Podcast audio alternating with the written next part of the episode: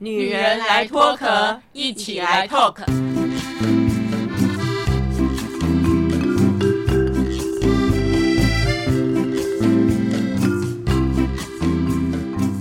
女人的一生中，在每个阶段都有不同的课题与挑战。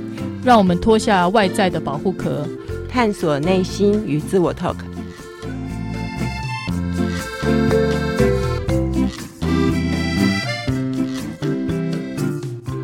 听众朋友，晚安！非常欢迎您来收听我们《女人来脱壳》第三十一集的播出啊。上次三十集我们讨论的非常的热烈，就是呢从大 S 闪婚哦，第二次的婚姻，当然好像她第一段婚姻也是闪婚嘛。那大 S 给人家感觉是敢爱敢恨哦，然后她什么状况都是在她自己可以掌控，她不用拜托别人，不用麻烦别人哦，所以我们都觉得嗯这样很好啊。是现代女性的一个代表，一种种类的代表啊。可是 S 妈就生气啊！你第二段婚姻哦，都已经媒体曝光了，老公要来了，我才知道。所以 S 妈就很生气，说只要大 S 一天不道歉呢，我就不见我们这个未来的女婿啊。当然，这个事情哦，从发生到我们距离我们今天节目的播出，恐怕有不同的一个发展哦。那我们不谈这个事情，因为我觉得我们尊重每一个人的。想法跟发言，我们只是借有这样的例子谈到了，如果孩子有什么事情不告诉你，到底检讨的人是谁呀？是爸爸妈妈呢，还是孩子呢？所以，我们上个礼拜有谈到另外一个比较极端的例子，就是有一个国中二年级的女生怀孕哦，她回去支支吾吾跟妈妈讲，妈妈本来想说好吧，那男孩子是谁？没想到她竟然说。有跟三个男孩子发生关系，说他不知道爸爸是谁哦，所以你们面对不同年龄阶段的孩子，到底什么是跟你讲，或什么是不跟你讲，会让你很惊讶呢？我们今天持续这个话题呢，来跟我们另外三个女人来聊天。左拉、阿桃、慧仪，大家晚安哦。那么我们上次节目谈到最后，慧怡有谈到说。儿子的一个状况嘛，有一天呢，慧仪他们不在家，只有小儿子在家。小儿子好像动了他的车，开了他的车哦，没有告知，所以慧仪很认真、严肃的跟儿子说：“你不是不能动，你一定要先尊重我，告诉我，因为好歹我是车的主人嘛。”你知道上次慧仪在讲这件事的时候，我第一个想法。会，你儿子超过二十岁了，他有驾照了，他不能开你的车吗？嗯，他有驾照，他可以开车，可是呢，那个车子不是他的，那个车子的主人是我，所以呢，他要动用我的东西呢，他应该要经过主人的同意。也许有些人会觉得一家人嘛，可是我觉得有很多事情就是防微杜渐，小事情。虽然我是他的妈妈，好像理所当然的，我们就是一家人，可是我觉得每个人还是有他每个东西的所有权呐。我的想。方法就是说，他就是在家里的时候，他就要开始有这样的观念，而且很多事情就是告知，因为那车子是我的嘛，他要告知。可是如果今天这个车子是他的，或者是今天这个事情他可以完全负责任的时候，我觉得那是另外一回事。同理可证哦。对，假设。这个车子是你的，我要告知你，对不对？好，那这个婚姻是我自己的，这个老公未来是我的，那为什么我要告知你啊？我也可以告知，也可以不告知喽。嗯，我觉得应该是这样讲，就是说，我觉得东西跟情感的连接，这是两件事情。就像说，我会告诉他说，他动用我的东西，他要让我知道。可是我在讲的时候，觉得我的语气是还 OK 的。然后，因为我很重视我们彼此的关系跟情感的连接，所以我。我觉得在谈事情的时候，我们要很清楚知道你要谈什么事情。可是，在谈事情的语气跟那个情绪上面，我觉得是还是要顾虑到彼此的关系、情感的连接跟谈事情，这是两件事。所以上次我们在讲这个例子，最后阿桃不是做了一个结尾吗？如果要跟孩子相处，是不是都要念过心理学？恐怕是比较会讲话喽。对对对，效果会好一点。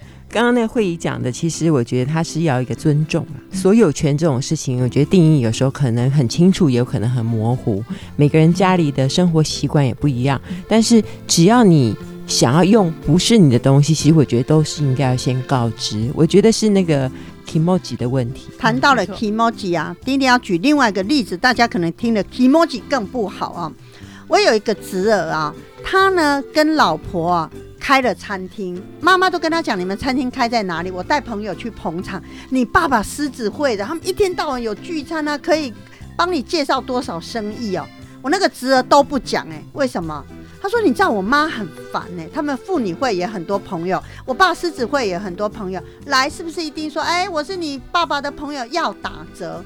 我可以宁可生意不要做。我说怎么会这样？所以他妈妈就会觉得，哎，你开餐厅我都不知道在哪里，能不能告诉我啊？这种事为什么不能讲呢？这种事也许听起来会大家会觉得忍无可忍吧？乍听之下好像也是啊，不过我觉得其实也可以用比较轻松的方式啊，其实也没什么不好，多带点客源。但是呢，打折这件事，因为我想过这件事哦，因为自己有做一点小生意嘛，哈，那尤其有点卖吃的什么的，然后所以呢，我就经常开玩笑，就说。送的比卖的还多，这样子想过这件事情，到底是如果是亲朋好友，那朋友又分亲疏远近，那到底怎么办呢？这件事情我认真想过，可我后来想法，其实我觉得可以当做一个引子来看这件事情，就是。只要原则定好，其实没什么不可以，很开心。大家好朋友，只要只要是认识的，有一些小小的折扣，可是并不是无限制的哦，也可以请他们多带一点生意来。其实大家都会开开心心的，这个反而是你做生意嘛，就是广结善缘。那另外一个变相，心理上你也会让自己家人觉得哎很好，有家里有这样子一个场所场域，亲朋好友呢觉得有个聚会的地方，我觉得也未尝不可哦。个人的话，我是当然就是说，因为我以前也是做一些生意啊。当然，就我个人来讲，我也是当然觉得说，朋友啊、亲朋好友捧场，我觉得那是一件很开心的事。可是啊，年岁渐长之后啊，我对我自己哦去捧别人场这件事情，我有不一样的看法。我现在觉得，如果我要去捧人家场哦，就真的是捧场，因为捧场就是第一个捧人场，第二个要捧钱场。所以通常我去捧场哦，我一定会付费。而且呢，我会能点尽量点，因为那才是真的是捧场啊，不然你就是去占便宜啊，那怎么会是捧场？是经过岁月的累积以后，慢慢的觉得捧场是真的去捧场。谈到了丁丁这个亲戚的例子哦，那后来呢，我在跟这个我小辈侄儿聊的时候呢，我其实仔细想想，我这对亲戚啊，哎，真的哎。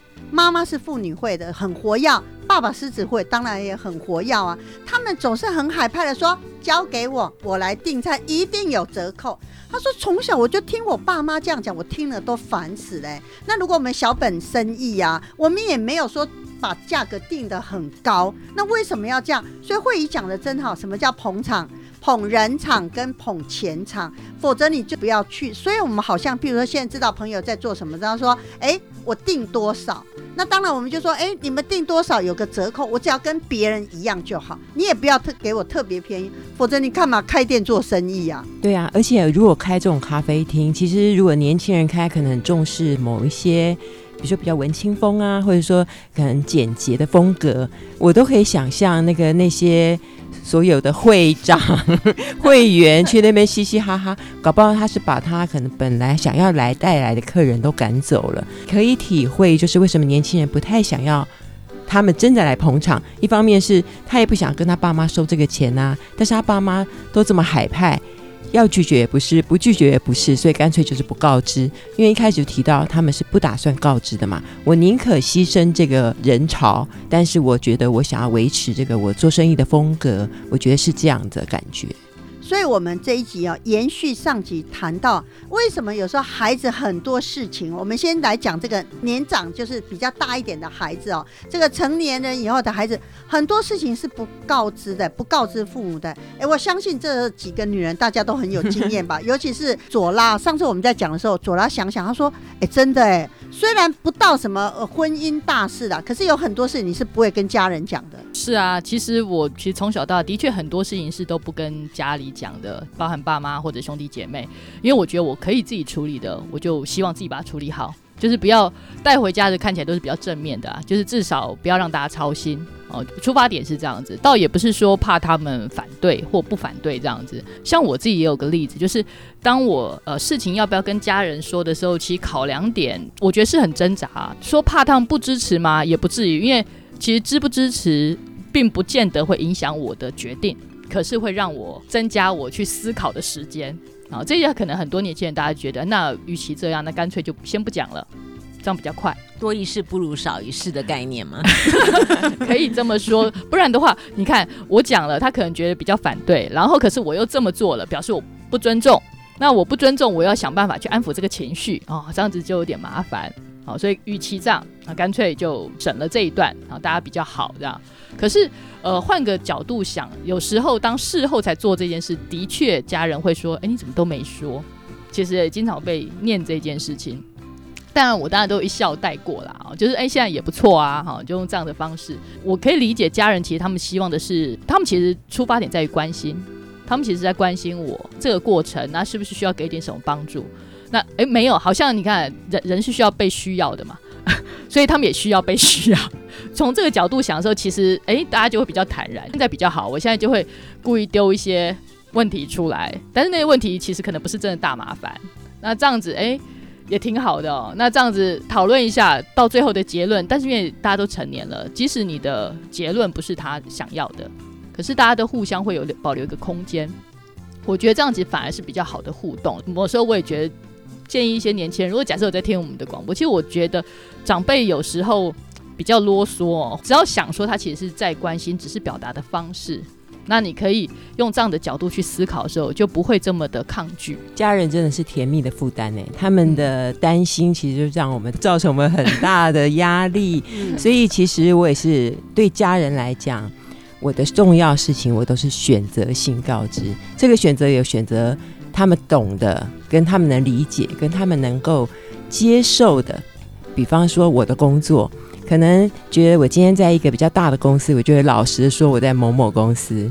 其实今天如果我已经换工作了，我有时候会忽略我换工作的那一段，让他以为我还在原来那个公司。像我之前就是要在大公司工作，换到小公司有一段不顺利的时候，我觉得那个是我自己的功课嘛。然后我自己要转换工作的，所以我不会把这个压力给他们。爸爸问的时候，我就会说：哦，我还在某某企业。我也不是真的说谎，但是把他说的比较广泛一点。然后因为他身体不太好啦，我开始要很弹性，他都不会怀疑说我今天为什么可以这么弹性吗？但是他只有在意我的工作是不是安全，因为他是公务人员嘛，有退休金会不会怎么样？所以我就会朝着他可以接受的方向讲，这个叫选择性告知。哦，完全认同阿桃，我也是这样。其实我们家人永远搞不清楚我到底在干嘛，就是他们只知道呢，我可能在做点小生意，过得还不错。对，这样就好了，其他的呢都不太重要。然后我就会挑一些有趣的跟他们讲就好了。对，没错没错，其实就是不想让家人担心啦。而且阿桃这样做是有点风险的。你知道我有一个朋友啊，他在国内的大概百大企业工作，然后呢收入很高哦。后来你知道这个公司裁员，其实他是第一个被裁掉。你知道被裁掉以后心情有多不好吗？老婆很体谅他，老婆说没关系。为了怕你爸爸妈妈担心，我们都先不要讲，等到你顺利衔接到工作，我们再讲。好死不死呢，有一次他爸爸到医院去看病哦，然后遇到了他这个儿子的以前公司的老长官，就讲啊什么啊，我儿子在公司啊如何如何啊，他薪水很好什么的。你知道他最近啊又在哪里买了一个房子啊什么的？你知道那个长官脸一变，他说啊。我们前阵公司裁员，你儿子第一个被裁掉，你不知道吗？哇，你看，糟了。所以他就是不要介绍公司里面的长官 给家人认识啊，他太傻了。怎么可以让他们认识这个长官也真的不长眼，真的，谁知道啊？因为他们是，所以这种长官还是早一点离开的。因为他们是好朋友嘛，所以这个长官其实也是抱持着关心，就觉得啊没关系的，虽然你儿子被裁掉，但是以前赚的钱也够了。你知道这个老爸爸连铁青回去，第一个电话打电话给儿子哦，我们都以为是不是老爸爸要骂人了，老爸爸竟然跟儿子说。儿子你好吗？所以呢，你知道吗？八十几岁的老爸爸跟五十几岁的儿子哦，他说他们这一辈子啊，两个父子同时哭就那么一次，哎哎，我觉得这样也挺好的。对呀，对，那他爸爸还蛮正面的，没有开始骂人呢。对，这个八十几岁老爸说：“儿子，你不敢告诉我是怎样。”对，所以我们谈到这里就会想，如果子女真的有事情没告知，就像大 S 哦。他要闪婚第二次，这么天大地大的事不跟妈妈讲，会不会就像慧仪讲的？可能呢，就像慧仪在上个礼拜讲的，到大 S 是有底气的，她有自信的，所以我觉得我可以 handle 得很好。所以我先不要让我妈妈担心呢、所以这时候父母是要反过来想，女儿都这样了，我还有什么好生气，有什么好担心的？对啊，因为这种态度表示说我对我的选择负责。就像我换工作，我也是对我自己负责，因为我要养活我自己，我一定要让我生活如常。所以这件事情，如果他信任我，其实我觉得我们做人父母的，如果你懂你的孩子，其实你就是要支持他。因为我听过一个讲法，就是说。父母通常都从担心开始，我老是担心，他就会让那个担心实现。你不如每件事情都带着比较正面、乐观、真支持他的立场，除非这个孩子当当然可能也许就是过去信用不好，让你很烦恼。可是如果像我们这样子的，我们这四个女人，我觉得我们的父母应该要非常放心，因为我们会把我们自己照顾得很好，甚至短暂的一个不如意都没有关系，我们一定会想办法。脱壳嘛，然后走出我们自己的路，所以我觉得父母跟孩子的互动有时候就是要必须要这样子，你一进一退跟支持或者尊重的立场，你会让孩子可能走得会更安心。如果我父母也能够这样理解，因为他们毕竟年纪大，我也不会想要说谎啊。我都觉得那个善意的谎言，我讲起来也很累。有一段换工作的时候，我早上还要正常的时间出门呢，我我也不能多睡一点觉，我好想休息，可是我不敢，因为我就怕他们担心。所以，如果真的收音机前面的大家，你真的要是能够多支持你的孩子，其实这个事情也会让我们比较勇敢的说出来。阿桃，这样我就知道了。以前我当业务的时候，经常在那个麦当劳一大早看到很多人在那里看报，可能就是像你们这样的。对，没错。而且服装整齐，对，服装也要整齐。而且也不能太早回家。然后现在啊，也有一些中年人是在公园里面，可能也是 类似这样的好情惨哦，好惨哦！所以我那个段时间有段就是比较低潮换工作的时期，因为这样子有经历过，我觉得那段时间，老实说，我就想要奋发向上。我那段时间是我这辈子那个书念的最多的一段时间，我还有别的收获，因为你要不断的去找出你人生可以突破的一个关卡，然后一个有没有什么可以从任何不同的意见或者任何的书啊，或者任何的演讲得到一点点可以点醒你的，可以会说你能够带你走出不同路的一个好的方向。这个对我对我来讲，那个坎坷跟那个坎很重要诶。如果你没有真的去面对，或者你没有经历过，你不会珍惜后来你得到的任何一个工作机会。所以我们谈到了人生的思考点或坎点了。好了，既然阿桃这样讲，我们就继续来问阿桃啊。因为呢，我们在录音之前我说，哎、阿桃，你最近有没有什么坎点或思考点？阿桃都说没有啊，最近放得很松，都没有。哎、可是阿桃，你记得？几年前啊，你对你的老板其实很头痛哎、你就会觉得他很多事都不务正业，然后呢，花钱呢，做什么事情都觉得啊没关系就做吧。可是那时候你有时有一阵子气到，就觉得想要离职。哎，现在怎么不气了？反而这个都按部就班，他说什么就做什么。也是另外一个工作的坎点啦。我觉得既然提到觉察，我这个人因为就是太负责任，所以其实我在每个碰到这样子的困难的时候，那个困难是我自己的心心魔，我都会反省我自己。哎，因为像上次老板又发生这样的事情，我这边气噗噗的。后来我觉得我何必要跟自己过不去？因为我发现我每次在工作上，只要有这种很难受的情况，通常都是我觉得我太自以为是，然后把公司的事情当做是我的事情，公司是我的公司的这种态度，所以你反而是跳过来，好像想要强迫我的老板去接受我的意见。事情呢越接越多，越做越多，然后自己这边自我埋怨。我觉得我常常会落入这个情境，所以有人就笑说，本来很轻松的工作都会被我做得很忙。你会因为很负责任嘛，然后就被赋予很多的责任，然后就越做越多，但是你自己其实不懂得去里面呃从中做一些学习跟调整。所以我的觉察点就是我又来了，我又碰到这样的情境了，所以我就冷静下来做跳脱。那我觉得最近像刚刚丁丁问我的就是。我觉得前阵子我又碰到这样的感觉，所以我又把自己稍微停下来，好好的思考，甚至放松，我觉得就好多了。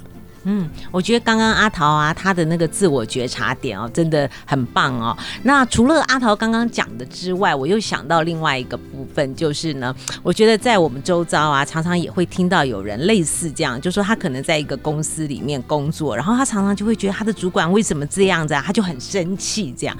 那我有的时候啊，我我发现我近距离的发现的时候，我就会觉得，其实有的时候是因为他自己没有安全感。他觉得呢，老板这样子做呢，好像已经威胁到他的安全的范围，就说老板这样子为所欲为，可能呢会造成什么样的一个危机，然后他没有安全感，他所以呢，他就开始呢。你你知道吗？就有的时候就会开始有点恼羞成怒，就觉得你为什么这么任性而为这样？那可是呢，什么时候会解除这个警报呢？哎，我就发现啊，通常都是你自己的安全感已经建立好的时候，或者是你自己的那个恐惧哦消失了时候，哎，你就突然发现你们彼此的那个关系哦，好像呢融洽了些，或者是你突然发现你好像比较能够允许，比较能够接受，哎，他这样子的一个行为。那所以啊，我觉得从这样这些事情啊，我我的观察是会觉得很多的事情啊，当你觉得不舒服的时候，我们不要把那个眼光是看在对方的身上，有的时候呢，要回过自己的身上，为什么他这样的行为是他的行为啊？为什么要造成我的不舒服呢？到底我是为了什么事情不舒服呢？那我觉得也许呢，你才会找到真正的答案。听会议这么说，我一定要好好告诉我的闺蜜。因为那个很有趣，刚刚听阿桃在讲这个时候呢，就跟我现在身边有一个闺蜜，她正面临这件事，她多可爱。上个礼拜吧，她才居然跟她老板拍桌子说：“不然你支钱我好了。”她就跟我讲这件事，我真是快晕了。那但是为什么呢？其实原因是因为。他老板呢？他其实把他公司当成是他的公司在工作，真的也很认真，就跟阿桃一样，非常认真。然后呢，帮公司审啊，审这个审那个啊。然后呢，公司想要怎么做，他就尽力配合啊，全力配合。可是你知道，公司经营嘛，有时候都会改变方向啊。今年这个方向，明年那个方向啊，就是会改。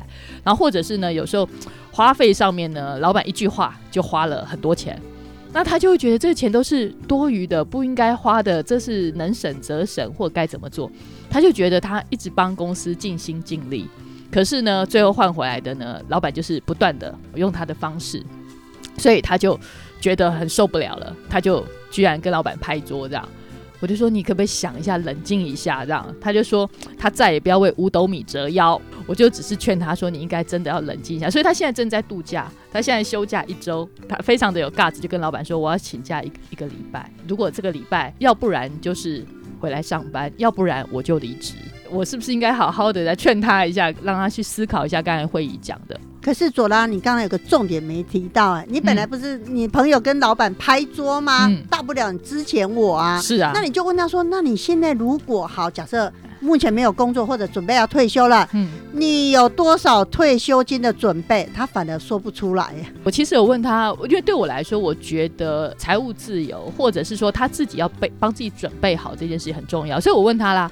但是他就说啦，就算我现在钱赚少一点，因为他现在工作其实还不很不错的，他就说我现在就算钱少一点，他还是能过活的，所以他觉得 OK。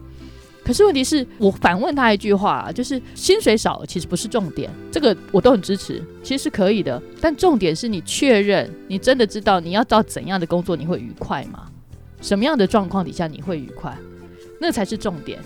不要因为换了一个工作，你还是同样的工作投入啊。那那样的环境，你确定下一个工作环境会比现在的工作环境如你所期待的吗？对啊，左拉劝他，我觉得这点才是重点呢，因为像这样跟我一样个性的。换到哪里？那个牛迁到北京还是牛？我们就是一头努力、认真、勤奋的牛，它一定会重复发生这样的情况的。是啊，我就我我是担心他换了一个工作，所以其实我就说我是那个忠言逆耳，我 我不是告诉他说，哎，你就可以做这么，因为其实也有朋友跟他讲说，应该顺着自己的心意，好让自己好不要这么的委屈。但我觉得其实应该真的认真思考一下，他自己心里到底面对的是什么。所以呢，我们在谈到这个坎点或思考点，如果如果你那个好闺蜜没有想到这一点的话，她无论换什么样的工作，或者她准备要退休了，问题状况是不是都一样呢？这个就是我们这两集一直在谈到的，就是当我们遇到有一些人事情不跟我们说的时候，我们第一件事不要急着生气，也不要急着说什么，而是我们要冷静的想一想，到底要想什么，这个步骤是什么呢？大家一定要锁定我们的节目啊！我们下礼拜见。拜拜拜拜。女人来脱壳，每周二晚上六点半跟您一起来透壳。如果你喜欢我们的节目，欢迎帮我们订阅加五星好评哦，并分享给你身边的朋友一起来收听啊、女人来脱壳，我们下礼拜见喽，拜拜。